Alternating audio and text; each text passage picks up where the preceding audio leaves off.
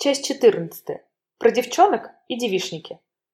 Как ни странно, но эта глава никак не связана с девишником в традиционном понимании этого слова. Просто мы решили встретиться без мужей, детей и прочих отягчающих обстоятельств. Маленький город не знал таких событий.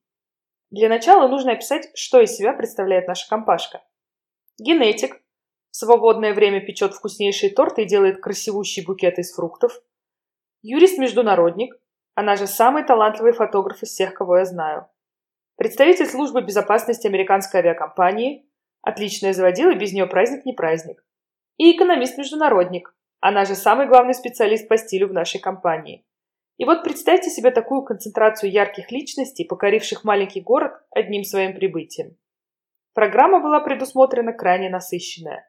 Обед в русском стиле, пельмени и селедка под шубой, все это щедро запивалось просекко, что все-таки немного напоминало о том, что мы в Европе. Затем следовали косметические процедуры, параллельно с выпеканием яблочного пирога. Ну а потом последовал самый яркий момент дня – фотосъемка. Каждый из нас был придуман образ. Для одного из них, например, требовалась горящая газета. Мы, кстати, не знали, что газету очень сложно поджечь зажигалкой, чтобы она горела красиво и равномерно. В результате на съемку осталось приблизительно 10 секунд. Для моего образа были задуманы бенгальские огни, шляпа и книга. Отгадайте, что я забыла? Бенгальские огни, шляпу и книгу. Собираясь, я старалась не забыть вино, штопор и зажигалку, поэтому остальное было напрочь вытеснено из моей памяти.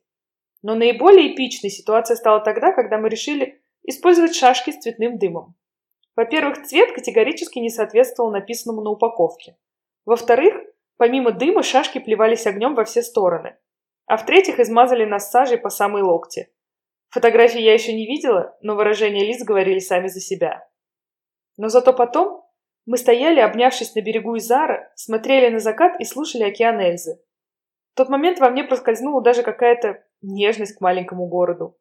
Хотя не исключено, что все это происки Просекко.